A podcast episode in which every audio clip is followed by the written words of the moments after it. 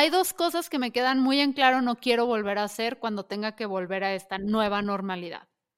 Usar pantalones y estar atorada en el tráfico.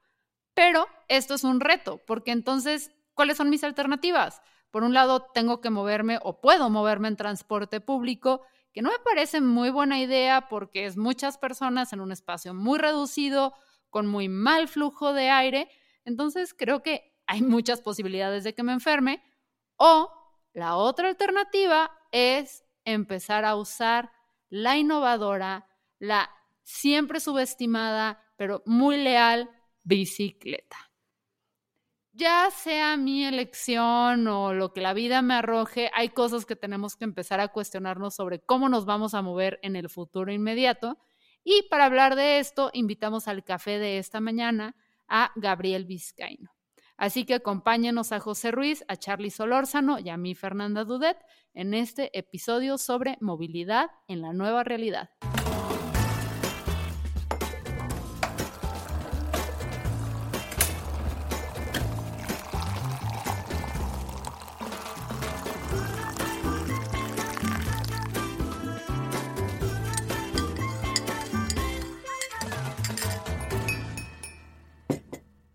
Hola Pepe Charlie, eh, hoy tenemos un invitado muy especial, Gabriel Vizcaíno, ¿cómo estás? Muy bien, muy bien, gracias Fer. Oye Gabriel, para los que no te conocen, porque a nosotros tres ya nos ubican perfecto, platícanos un poquito de ti. Bueno, muchos, mucho, muchas gracias por invitarme a su, a, su, podcast. Mira, este, yo soy ingeniero civil, egresado de la Universidad Autónoma de California, con una especialidad en, en ingeniería de tránsito. Y ahora estoy participando en el Consejo de Desarrollo de Tijuana y en la Cámara Mexicana de la Industria de la Construcción, en las vicepresidencias de movilidad de ambas, de ambas cámaras. Eh, soy un impulsor de la movilidad sustentable, eh, lo peatonal y la bicicleta, el bajarnos del carro, el usar el transporte público. Eh, desde esos foros me gusta tratar de impulsar a que cambiemos, cambiemos la forma en que nos movemos, ¿no? Eso yo creo que es lo que más debemos de, saber de, de, mí en este momento.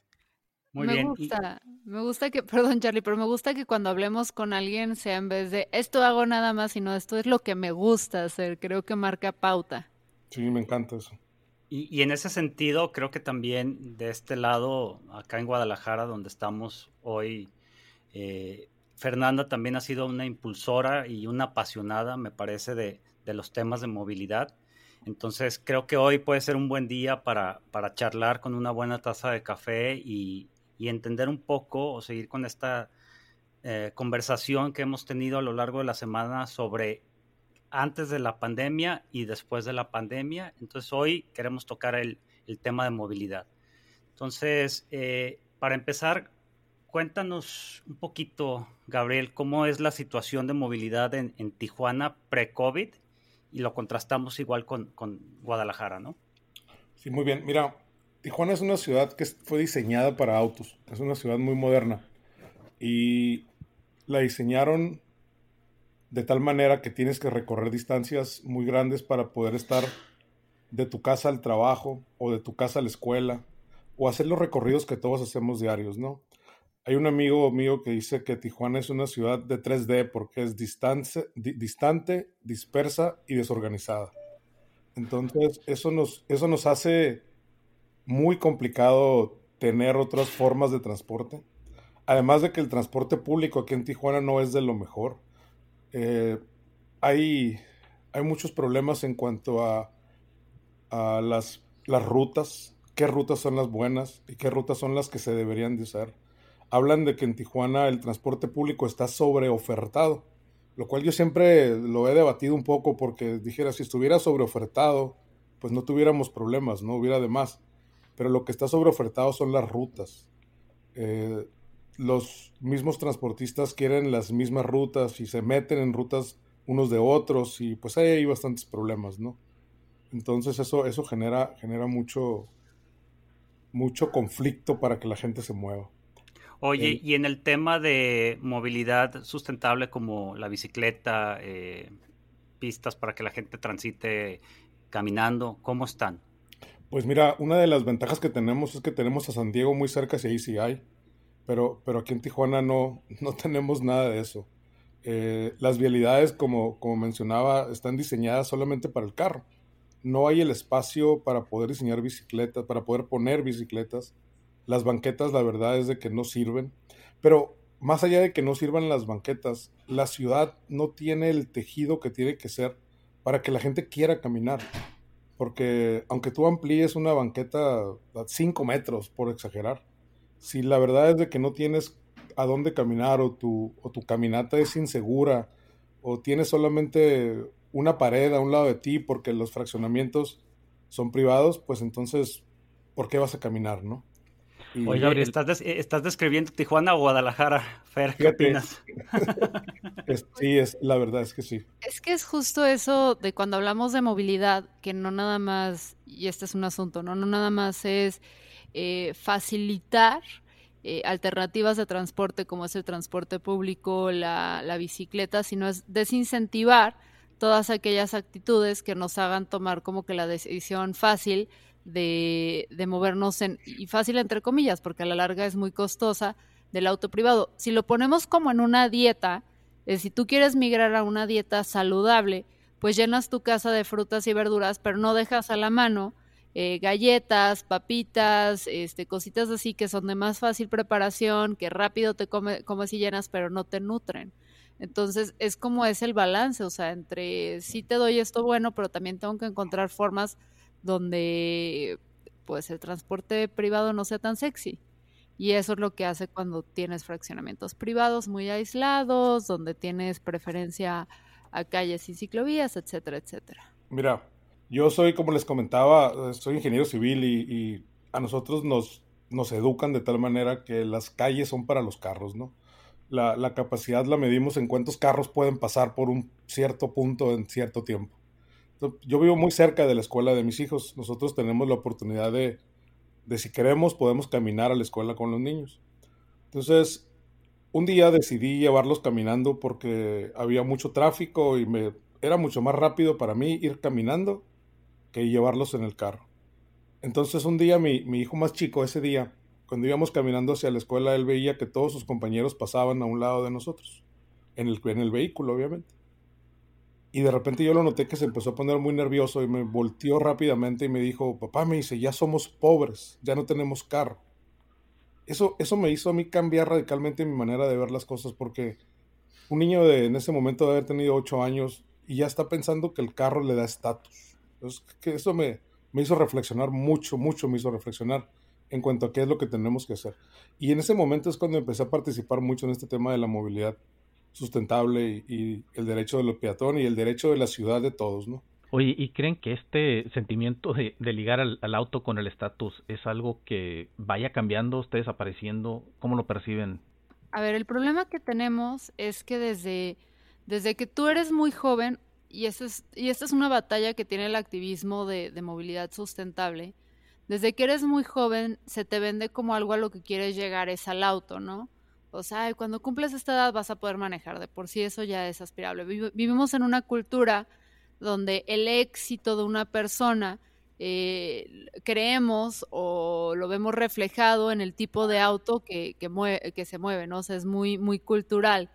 Entonces, de repente, esta aspiración que tienen las personas de llegar a tener su auto propio, tener un auto costoso, ya se vuelve algo que refleja, o sea, que es parte de tu personalidad. O sea, a veces cuando hablas de, con automovilistas de movilidad sustentable y sobre lo malo que es el auto, se lo toman personal y piensan que los estás atacando ellos. Es como, no, no me digas que yo estoy mal, no, no te digo que tú estés mal, te estoy diciendo que el auto no está tan chida esa opción. Entonces, creo que, y aquí no sé, Gabriel, pero aquí en, en, Jalisco, creo que dentro de ciertos segmentos que sí tienen mucho privilegio porque tienen acceso a educación, porque tienen acceso a poder viajar por el mundo y darse cuenta que en otras partes del mundo lo cool es ya no tener auto, sí se está cambiando, pero, eh, y odio la palabra, pero el auto sigue siendo sumamente aspiracional en nuestra cultura mexicana. Súper de acuerdo contigo, ¿eh? Yo, yo también pienso que desde el primer momento en el que tú cumples 13 años, lo que empiezas a querer es un auto para tener libertad. Ese es, ese es, el eslogan del auto, ¿no? Voy a tener libertad. Más, pero si te das cuenta, pues lo último que tienes es eso, ¿no? Porque yo, yo siempre les digo a la gente, todos quieren tener un auto para ir solos en el carro. Al final de cuentas van solos. Y, pues entonces, ¿de qué sirve, no? ¿Cuánta gente estás moviendo? Eh, el carro, yo no creo que sea tanto el enemigo, pero sí, sí nos ha creado una cultura de, de, no sabernos mover más que en el auto. Eh, el otro día alguien dijo algo muy chistoso, dice, usamos el auto para ir al gimnasio a caminar. Híjole, qué, increíble, ¿no? y le damos carro para ir al, gimnasio a subirnos a una máquina a caminar. Y le damos tres vueltas al estacionamiento para encontrar el, estacionamiento que está más cerca de la puerta del gimnasio. Y aparte, el, si el gimnasio, hay una foto por ahí muy interesante, ¿no? De que el gimnasio tiene una escalera eléctrica para que puedas llegar al gimnasio porque está en el segundo nivel. O sea, cosas totalmente increíbles que, que, a veces uno no se fija, ¿no? Oye, y ahorita estamos en una etapa donde por lo menos yo he cargado gasolina una vez en tres meses.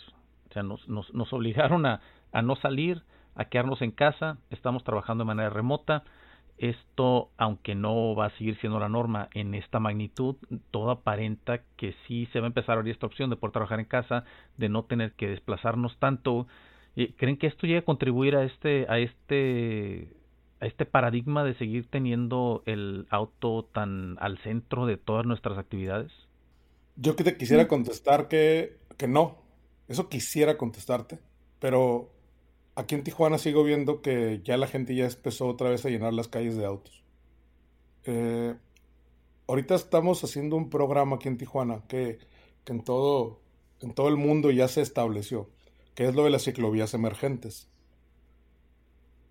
Sí, disminuyó mucho el tráfico de tal manera que los que somos activistas en, este, en estos temas dijimos, quítale en este momento, quítale al carro un carril de circulación. En este momento hazlo porque no tenemos ni dinero ni el espacio para construir ciclovías. Entonces, usa los carriles ya existentes.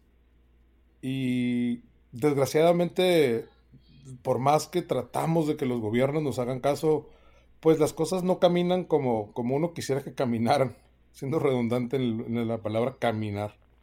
Este, hicimos el proyecto de ciclovías y el problema más grande que yo veo aquí en Tijuana, bueno, son dos. Uno es que no le das a la gente que usa el transporte público otra opción para que se mueva.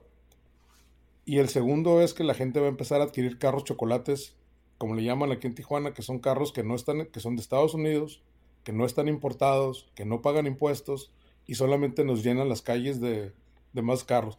Pero, pero tenemos que entender una cosa, si la gente no tiene otra opción para moverse y el transporte público se puede convertir en un espacio donde tengamos problemas de contagios, pues entonces, ¿qué van a hacer? Y, esas ciclovías, la retórica de la gente cuando le preguntas es, a ver, yo, no me voy a subir. Pues no, porque tú tienes carro, pues no, no son para ti, son para la gente que usa el transporte público, que tiene la necesidad de moverse, que, le des esa, esa otra oportunidad, otra, otra nueva moda de moverse, pues. Y moda me refiero a modos, no, no moda de, de, ropa, ¿no? hay cosas de ese tipo.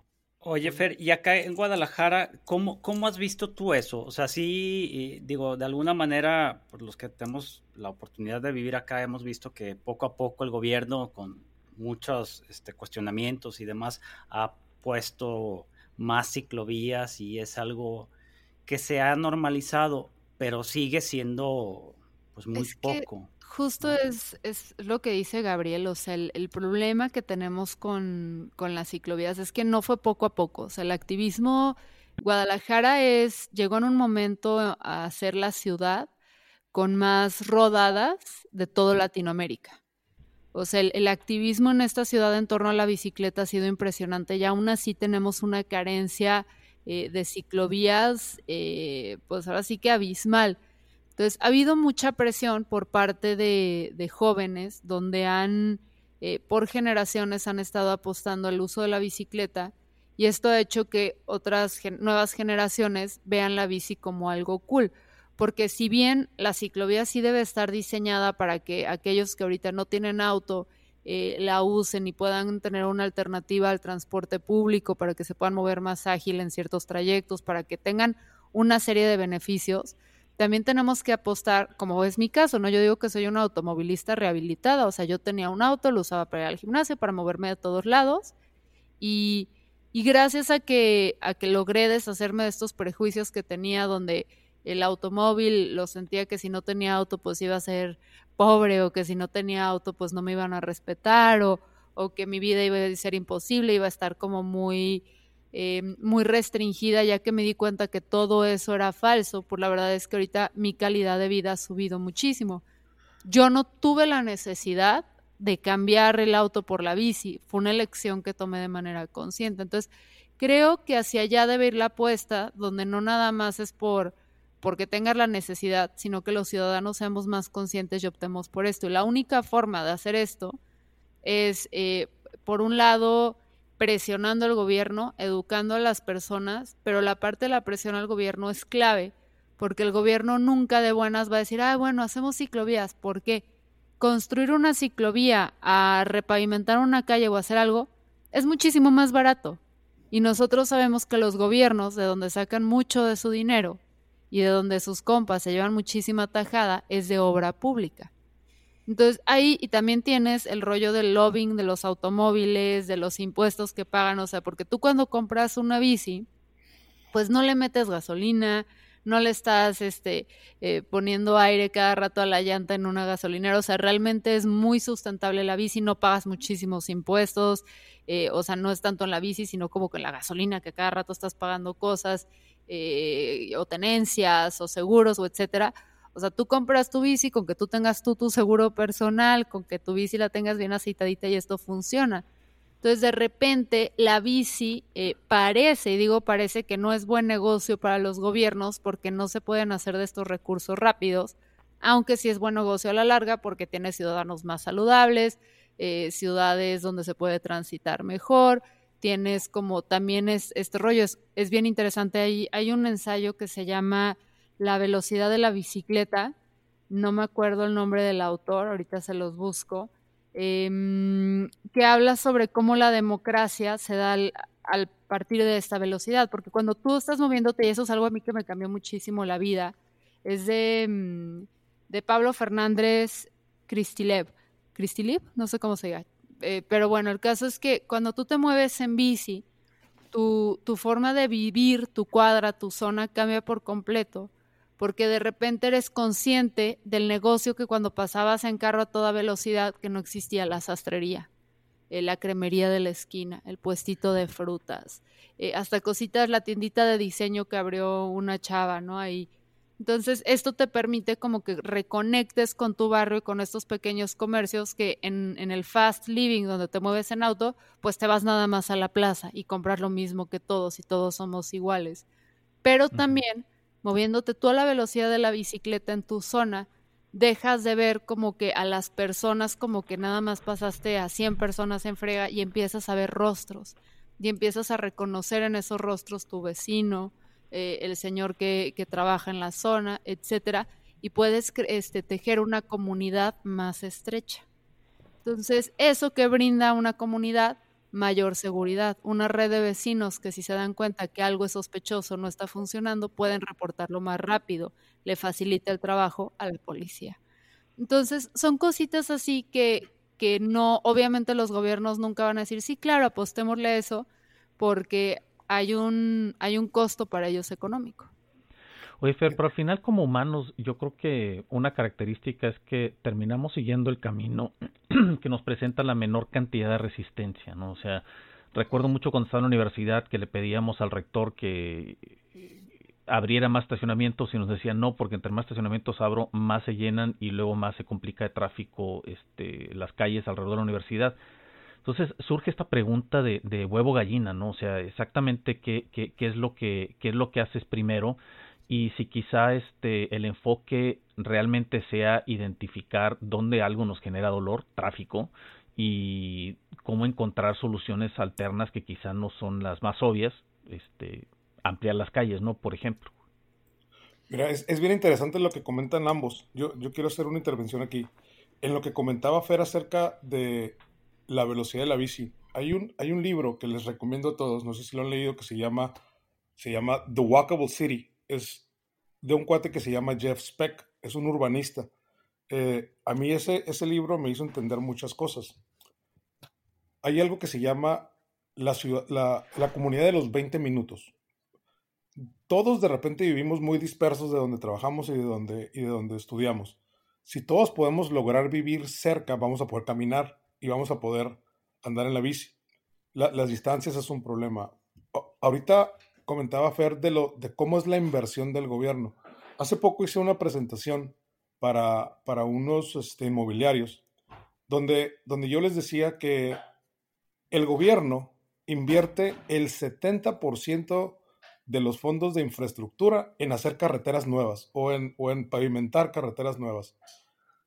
Y el 70% de la gente no tiene carro. Aunque parezca que todos tienen carro, no es cierto. La mayor parte de la población se mueve en transporte público o camina.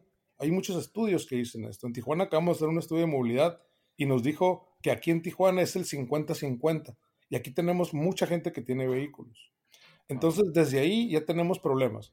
Pero más allá de que, de que hablemos de, de, corrupción, como ahorita hablaba Fer, de que, los, de que sus amigos hacen, yo voy a hablar más, más, más bien de, por qué el gobierno lo invierte, porque es más popular, porque es más popular que la gente entienda que, que, que tienes, que vas a invertir en carros, porque la población que tiene más recurso y la que puede tener más opinión, prefiere moverse en carro prefiere moverse de esa manera, eh, por, cultura o, por tradición o, por lo que sea, ¿no? Ahorita lo que hablaba José del tema de que si construyes más, van a llegar más, es, eso es totalmente real. Eh, hay una, una, teoría muy, muy comentada que es este, la, la teoría de la demanda inducida en, Estados Unidos está clarísimo. Aquí en, Los Ángeles y en San Diego lo ves todos los días. Amplían las carreteras y a los cinco años tienes que volver a ampliar porque ya tienes más vehículos. Eso mismo aplicaría si tú construyes ciclovías. Si tú construyes ciclovías, más gente va a usar la, la carretera. Hace rato hablábamos de que en Houston está muy disperso y no podemos hacerlos. Y yo pregunté, pero ¿tienes la infraestructura para hacerlo? Si, tenemos la infraestructura, la gente lo va a empezar a hacer. Eh, tenemos miedo en cambiar y tenemos miedo en que las cosas no resulten. Mira, me llamó mucho la atención ahorita cuando le presentamos a la secretaria de Desarrollo Urbano nuestra propuesta para hacer ciclovías. Su pregunta fue, ¿y cuánta gente la va a usar? Híjole, me sorprendí porque yo le dije, es que la pregunta no tiene que ser cuánta gente la va a usar. La pregunta tiene que ser, ¿cómo le vas a hacer para que la gente la use? ¿Qué va a hacer el gobierno para que la gente se baje del carro, para que la gente tenga la oportunidad? Pero, pero no lo vemos de esa manera, o no lo ven de esa manera nuestros gobernantes. Desgraciadamente, así es, esa es la verdad. Ni la mayoría de la gente, Gabriel. yo soy ciclista y la verdad es que no deja de sorprenderme la furia que mucha gente tiene hacia nosotros porque sienten que estamos apropiándonos de un espacio que les corresponde a ellos y no a nosotros. Así es. es. Ah, increíble. Aquí en, hay una foto, luego Gabriel te la va a pasar para que te, pero mueras de risa. Hicieron una ciclovía en Chapalita. Es, es un barrio muy conservador, el barrio más conservador de todo eh, Jalisco, Zapopan, Guadalajara, pues. Eh, hicieron una ciclovía, pues también en parte porque gracias a años de activismo, ahorita hay eh, de las personas que fueron más Em, críticas ante la movilidad y que más pusieron el pellejo en, juego, ahorita están en la Secretaría intentando mejorar la situación.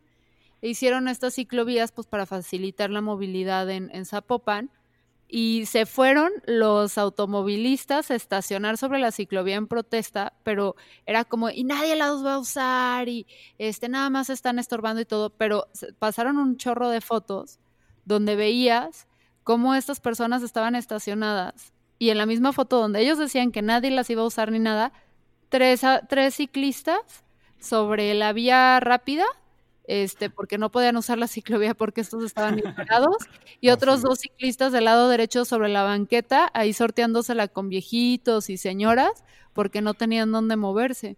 Entonces, esto sí es cierto, o sea, el automovilista piensa que, que la ciudad le pertenece y está diseñada para él y que cualquier persona que ose usar la, la, vía pública para algo que no sea el carro es un, es un animal, merece ser atropellado. Pero es que sí está diseñada para ellos, ¿eh? Las ciudades están diseñadas para carros, definitivamente.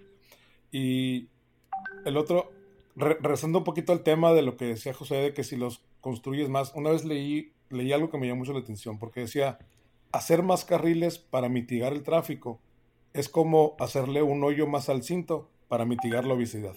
O sea, todo lo que estás haciendo es nada más dándole más espacio al auto.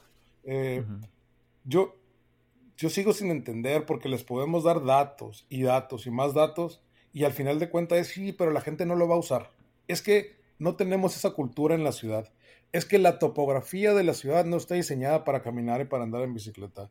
Es que lo primero que tenemos que arreglar es el transporte público. Eh, siempre hay un pretexto, ¿eh? siempre hay un pretexto para no hacer las cosas. Y, hay estudios, y estudios del ITDP, y, estudios de WRI, y estudios de un chorro de, entidades que le entienden a esto, y sencillamente no lo comprenden. ¿eh? eh no, es, es bien difícil que la gente pueda entender el cómo se va a mover en la, bicicleta 10 kilómetros. Oigan, y, y, no creen que en ese sentido, este, porque hemos hablado en varios de los episodios que el COVID es más un, un eje, eh, un ente de transformación que de cambio. Entonces, ¿cómo deberíamos de aprovechar este evento de transformación para aplicarlo, porque por un lado, pues la gente o muchas de las personas van a poder trabajar desde casa, entonces su trayecto ya no va a ser tan largo, o a lo mejor ya nada más van a poder tener que salir aquí eh, a, pocas eh, calles. Eh, ¿cómo, ¿Cómo cambiar eso o cómo empezar a, usar esto, que en un principio podría parecer una tragedia, usarla para una cosa positiva, ¿no? Porque dentro de todo lo malo, pues debemos de ver lo positivo ¿Cómo creen que deberíamos aproximarlo siendo así? Sabes que no lo tengo ubicado, pero recuerdo un estudio que hablaba de cómo hemos incrementado nuestra tolerancia a estar en el auto. O sea, cómo hace 50 años permanecer en el auto 15 minutos para trasladarte era una aberración y cómo ahorita en muchos casos estamos acostumbrados a pasar una hora o en algunos casos extremos hora y media para llegar a nuestro lugar de trabajo y yo creo que es este gradualmente nos, nos fuimos haciendo cómodos con esos tiempos. Yo creo que de alguna manera este reset que estamos dando ahorita, o sea, porque ahorita después de haber estado trabajando en casa, de, de, de haber convertido tu traslado prácticamente de, de, de tu recámara a la cocina, a la mesa o al escritorio donde estás trabajando, el regresar a dedicarle dos o tres horas de nuestro día a trasladarnos, yo esperaría que pudiera generar alguna, alguna reacción nueva. Yo, yo, yo estoy seguro, yo no, yo no creo, yo estoy seguro que si hacemos ciclovías emergentes y le quitamos espacio al vehículo en las calles y le damos a las bicicletas y a los peatones, la gente se va a mover de otra manera. Ahorita tú comentabas que ya muchos no van a estar, ya no van a trabajar a esa distancia. Entonces, en vez de que vayas, de, de que te subas al vehículo para ir al Oxxo o para ir a la farmacia o para ir a un lugar puedes ir o caminando o puedes ir en la bicicleta y tengas la oportunidad y tengas la, facilidad de que ese viaje va a ser seguro. Eso es lo más importante. Si, si, habilitamos las calles existentes de las ciudades, que son costos bajísimos además, ¿eh? vas a tener el espacio para que la gente pueda usarlo en cuestiones locales. Vamos primero usando lo local y después lo hacemos ya más regional. Porque mientras la gente siga pensando que va a utilizar la bicicleta o va a caminar 10 o 12 kilómetros, va a ser bien difícil. Pero si yo le digo, ¿sabes qué? te voy a poner la ciclovía para que puedas ir al Oxxo y para que puedas ir a la farmacia o para que puedas ir al mercado a traer poquitas cosas. Eh, creo yo que esa es la, esa es la forma, ¿eh? Y podemos aprovechar esta, esta pandemia para hacerlo. Oye, pero también hay, medios alternos que pueden llegar a aprovechar esto, ¿no? La patineta eléctrica que te puede llevar este, a, aventarte 10 kilómetros sin ningún problema, digo, por poner un ejemplo, pero también hay bicicletas eléctricas y, y son este quizá un punto intermedio entre decir voy a utilizar mis piernas para poder llegar y el otro extremo que es subirte al auto y generar este el tráfico. Pues sí, es que sí, si te facilitan y es eso, o sea, es la bicicleta es un ejemplo, pero tienes esto la bici eléctrica que además está genial porque alternas, ¿no? Entonces cuando es un viaje corto usas eh, la forma normal y un viaje largo le metes electricidad o depende, ¿no? Si tu viaje de ida es como downhill, pues te lo echas zapatita y cuando es uphill le metes electricidad. O sea, el chiste nada más yo creo que es eh, empezar a bajarnos el auto porque lo que sí es cierto es que ahorita el COVID nos arroja a dos posibles escenarios y aquí me interesa mucho escucharte, Gabriel, porque por un lado estamos viendo que el transporte colectivo puede que ahorita eh, no sea la opción más segura en cuestión de salud porque estamos muy expuestos. Entonces veo que la gente se está em, ahora sí que radicalizando para una de las dos opciones. Una, que es mi favorita, es entonces usemos bicicletas, patinetas, caminemos, o sea, no nos subamos al colectivo, pero sigamos en esta línea de lo sustentable. Y por el otro lado se está arrojando a muchas personas a compremos un auto. es lo que comentaba hace rato. Va, o sea, va, a comprar, va a elegir comprar un auto. Entonces, si no les damos las opciones, pues van a elegir comprar un auto, ¿no? Creo que hace rato mencioné algo de los autos chocolates aquí en Tijuana. Sí, justo eso dice, o sea, lo fácil que es comprarlos.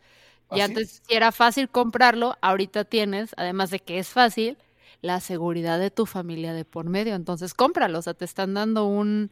Porque en publicidad es donde más mueves. O sea, tú métete con la seguridad de la familia de alguien y vendes lo que quieras. Por supuesto. Así como lo estás diciendo. 100, 100 mil, 2 mil por ciento de acuerdo. Si no hacemos algo, la gente va a comprar más vehículos porque se va a sentir más segura dentro del vehículo que dentro del transporte público y nos va a llenar más las calles y vamos a sufrir más de tráfico. El, tráfico para mí es algo bien chistoso. Aquí en Tijuana, no sé si en Guadalajara le sucede o no, pero cuando vas los viernes de cholos, viernes de cholos es cuando hay el, el equipo de fútbol de aquí en Tijuana y se hace un tráfico increíble, pero es un tráfico endemoniado porque no hay transporte público al estadio. Todo el mundo llega en su, automóvil propio. Entonces, de repente ves en Facebook todos, todo el mundo quejándose del tráfico. Pero entonces les digo, qué curioso que todos están sentados en el tráfico diciendo cómo hay tráfico. Es, increíble, pues, que no pensemos en las cosas tan sencillas. Todo el mundo sentados en su carro, en el tráfico, y, híjole, es que estos hijos de su tal por cual no se bajan del carro. Pues, pues bájate tú, ¿no? O sea, está bien fácil.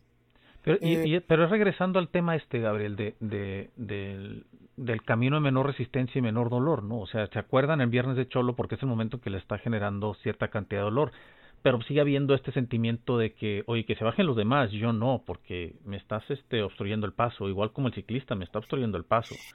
Entonces, aquí la pregunta sería, ¿realmente qué factores son los que pudieran llegar a generar esta incomodidad y este dolor para que se refleje en el comportamiento que es el comportamiento ideal, ¿no? De, de, de, de, crear fuentes de trabajo cercano a donde está la gente viviendo, de crear este ciclovías y medios que nos permitan recorrer esas distancias cortas con, con mayor flexibilidad. O sea, todo este tipo de cosas eh, quizás son, son, son componentes que esta nueva realidad este, nos pueda nos pueda llegar a dar, asumiendo que no rebotamos directamente otra vez a, lo que estábamos haciendo antes. Pero inclusive yo, yo creo aquí que, que, es importante también la gente otra vez que tiene el privilegio o la ventaja de quedarse en casa y de que esa va a ser su nueva normalidad, pues que lo siga haciendo porque la gente que, que tiene que salir, pues a lo mejor eh, eh, el que yo no use mi coche, pues es un coche menos, ¿no? Esa semana o ese día. Entonces, eh, y, y, si, como ya mencionamos en otros episodios, va a haber centros de trabajo relativamente cerca o coworking cercanos, pues a lo mejor va a ser un lugar donde tenga que estar lo suficientemente cerca que me pueda ir en bicicleta y otra vez no utilizar el carro para que el que sí tiene que recorrer distancias enormes, pues lo pueda hacer. Yo creo que es un sentido comunidad. No sé qué piensan ustedes. Yo no creo en las comunidades en ese sentido. O sea, me encantaría que fuéramos así de entregados y pensáramos en el otro, pero ahí sí soy, eh, o sea, pesimista. No, no es pesimista. Yo estoy de acuerdo con Fer. Tan fácil es, mira, ¿por qué me empecé a meter en lo de movilidad con este puente atirantado que era de, ah, ya se hace mucho tráfico en esta avenida? vamos a tirar todo este parque lineal, que era el parque lineal más grande de todo Guadalajara, un chorro de árboles que necesitábamos, vamos a dividir que eso genera problemas de conflicto, de violencia, de salud, de estrés, etcétera, para poner más carriles. Y otra vez ya hay tráfico, o sea, otra vez ya está lleno. Entonces, pues, ¿qué haces? Pues no desincentivas. Ay, que está el trafiquísimo lleno, que no me puedo mover, que nada.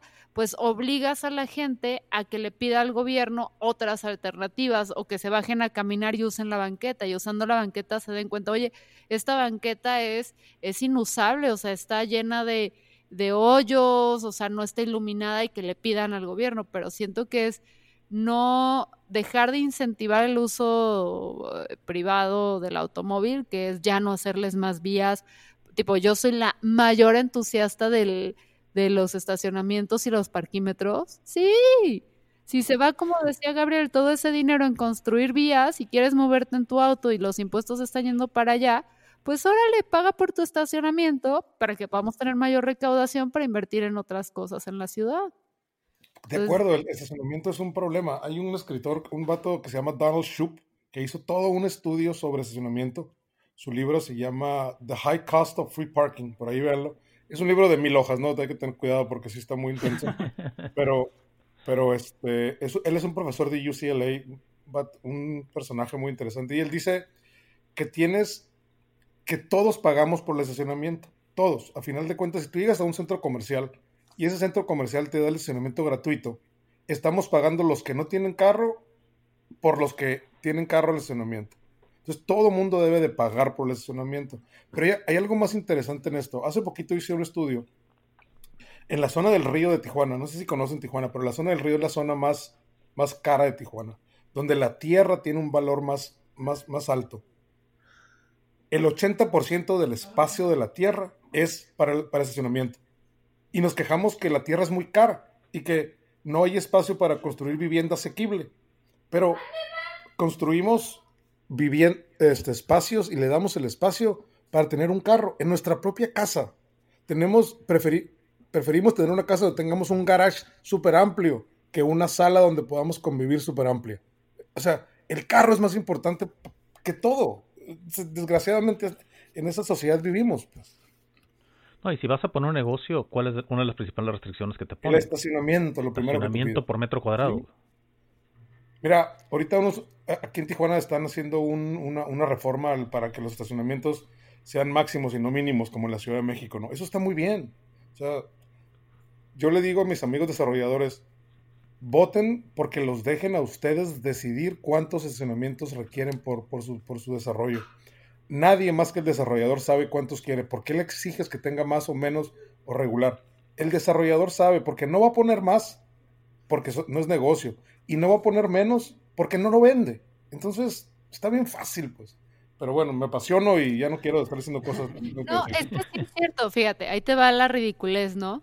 Eh, tú en, en Guadalajara, en, precisamente en esta colonia en Chapalita, si tú quieres poner un bar, que estás diciendo, ahí te va, el concepto del bar es hagamos un bar de barrio, porque creemos que es necesario hacer que la gente deje de, de, transitar, irse muy lejos y que los chavos y eso puedan ir a un bar, que les quede caminando, que no se expongan manejando, que no se tengan que ir a Chapultepec donde los están asaltando, donde no tengan que manejar hasta Providencia exponiéndose. Vamos a poner un bar de barrio donde los chavos y la gente pueda llegar caminando puedan tener como que una antesala entre el espacio público y su casa, porque cada vez, esta es otra cosa muy importante y luego lo podemos hablar, las viviendas cada vez se hacen más chiquitas y los bares, restaurantes y cafés son fundamentales en el tejido de una ciudad.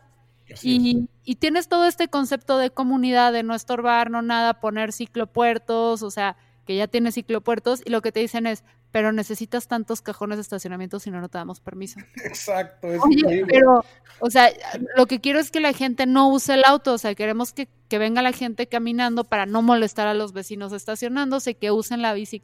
No, si no tienes, si no tienes cajón de estacionamiento, no.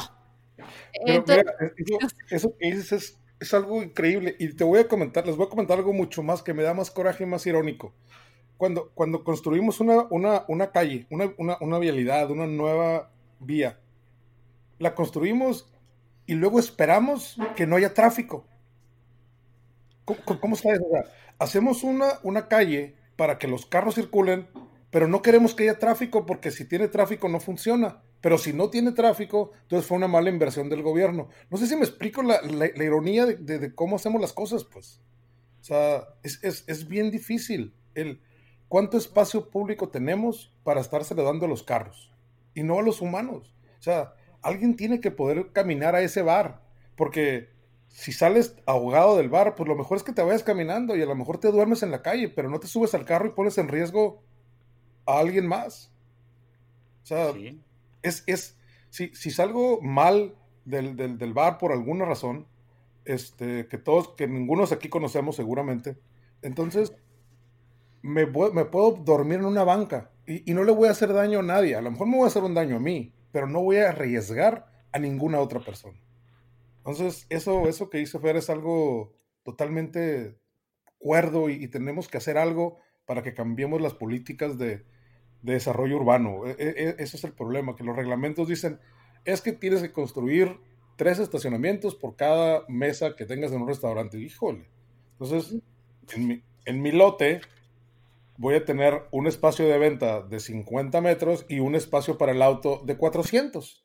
Ah, es que ese fue otro incentivo que se hizo aquí en Guadalajara, genial, y ah, o sea, en varias partes del mundo se ha hecho lo de 12 metros cuadrados, es lo que ocupa un carro, ¿no? ¿Cuántos? Sí.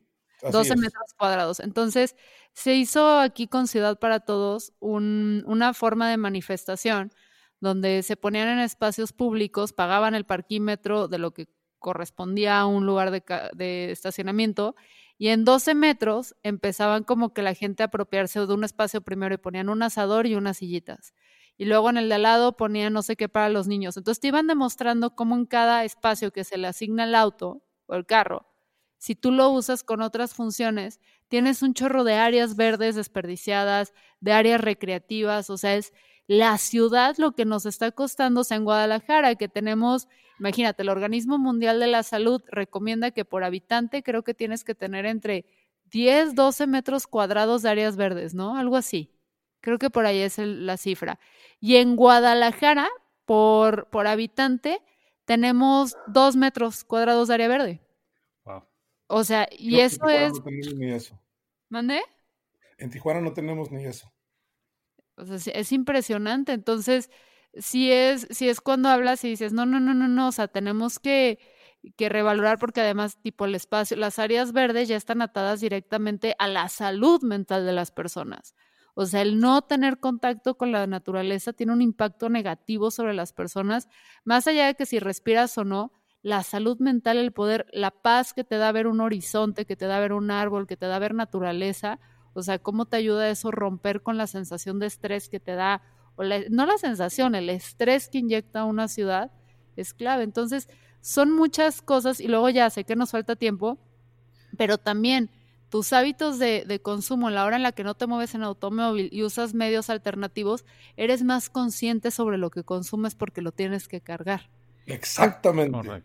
O sea, eso es yo empecé a bajar de peso y a comer más saludable cuando tenía que ir al súper en bici, entonces elegía entre la caja de Pop Tarts, que no me iba a dar energía, que, o sea, me iba a dar un, manzanas, o manzanas, o almendras, o entonces es donde empiezas a ser más consciente también sobre, por ejemplo, el waste. Oye, es que esto está, lo quiero comprar, pero ve todo el empaque que es, no me va a caber en mi mochilita, entonces tengo que tener una alternativa con menos empaque. Entonces, la movilidad, por eso soy tan entusiasta y no siempre fui así. Eh, es, es, muy interesante cómo cambia tu filosofía, tu forma de operar en el día al día. Oigan, dicen que eh, todo esto de la pandemia eh, nos adelantó más o menos entre 5 y 7 años en ciertos, en romper ciertos paradigmas en, desde la perspectiva de, de, la adopción de tecnología.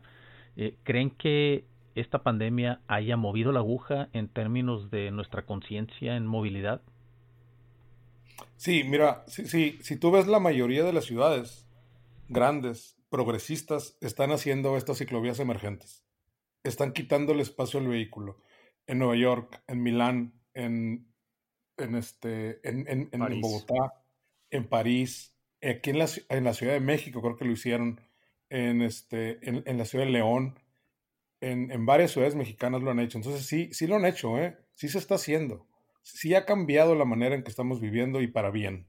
Pues sí. Y lo bueno de esto, como lo demostró la Torre Eiffel, es que a veces aquellas cosas que, que surgen como algo temporal, luego permanecen. Entonces, ojalá y eso suceda. Qué buena, qué buena manera y qué buena analogía de, de poder concluir este episodio. Creo que está muy interesante y, la verdad es que tanto Fer como Gabriel tienen muchísima experiencia en esto y les agradecemos a los dos su tiempo ¿Alguna última recomendación o algo antes de terminar, Gabriel? Bueno, yo primero que nada darle las gracias por haberme invitado y este y por el espacio. Y la última recomendación yo creo que caminen su ciudad, caminen y la van a conocer mejor que la van a conocer en el auto. Yo les diría que no le tengan miedo a la bici. O sea, que, que sé que luego da miedo salir porque, ay, que si me van a atropellar, ay, que si van a pensar que soy pobre, ay, que salgan. O sea, dentro de las cosas que he hecho en mi vida, lo que siempre voy a estar agradecida es haberme bajado del auto y el usar una bicicleta es lo más fabuloso que, que te puede pasar. Y ahora, si no quieren subirse a la bicicleta o no quieren caminar, este, pues por lo menos respetar a los ciclistas y a los peatones. Así como caca. No, no sé. y no están gachos. O sea, si alguien ven que se está moviendo en bici y todo eso, cuídenlo. O sea, cuiden desde cómo abren sus puertas al bajarse. Ese es otro logo temática que es no abran la puerta así salvajemente y más cuando están en una zona donde hay, hay movilidad. Eh, respeten la ciclovía, entiendan qué quiere decir la señalética que ven en el piso. No es como eh, nada más arte ahí simbólico. Tienen un objetivo. Eh, y seamos empáticos, entendamos que esta ciudad nos pertenece a todos y otra cosa, todos somos peatones, todos nos bajamos del auto en algún momento, eso siempre tenganlo claro. Y también lo podemos ver desde el punto de vista egoísta, ¿eh? Cada bicicleta es un auto menos que te está robando espacio en tu calle. Exacto. Y por último yo les pido, sean respetuosos con los peatones. Esa es la otra. Siempre le echamos la culpa al peatón de que el carro no avanza. Y no es cierto eso. ¿eh? Pues muy bien. Eh, Gabriel, eh, ¿alguna red social donde te podamos seguir, donde te podamos, o el auditorio te pueda contactar por si tiene alguna duda o alguna pregunta adicional? En mi Facebook, Gabriel Vizcaíno, y este, en mi Twitter, arroba gvizca. Ok. Eh, Fer. Yo soy le-dudet. Pepe. En Twitter, arroba José Jorge Ruiz. Y yo estoy como C. Solorza Noé les agradecemos mucho el tiempo, el espacio y muchas gracias por este café tan interesante.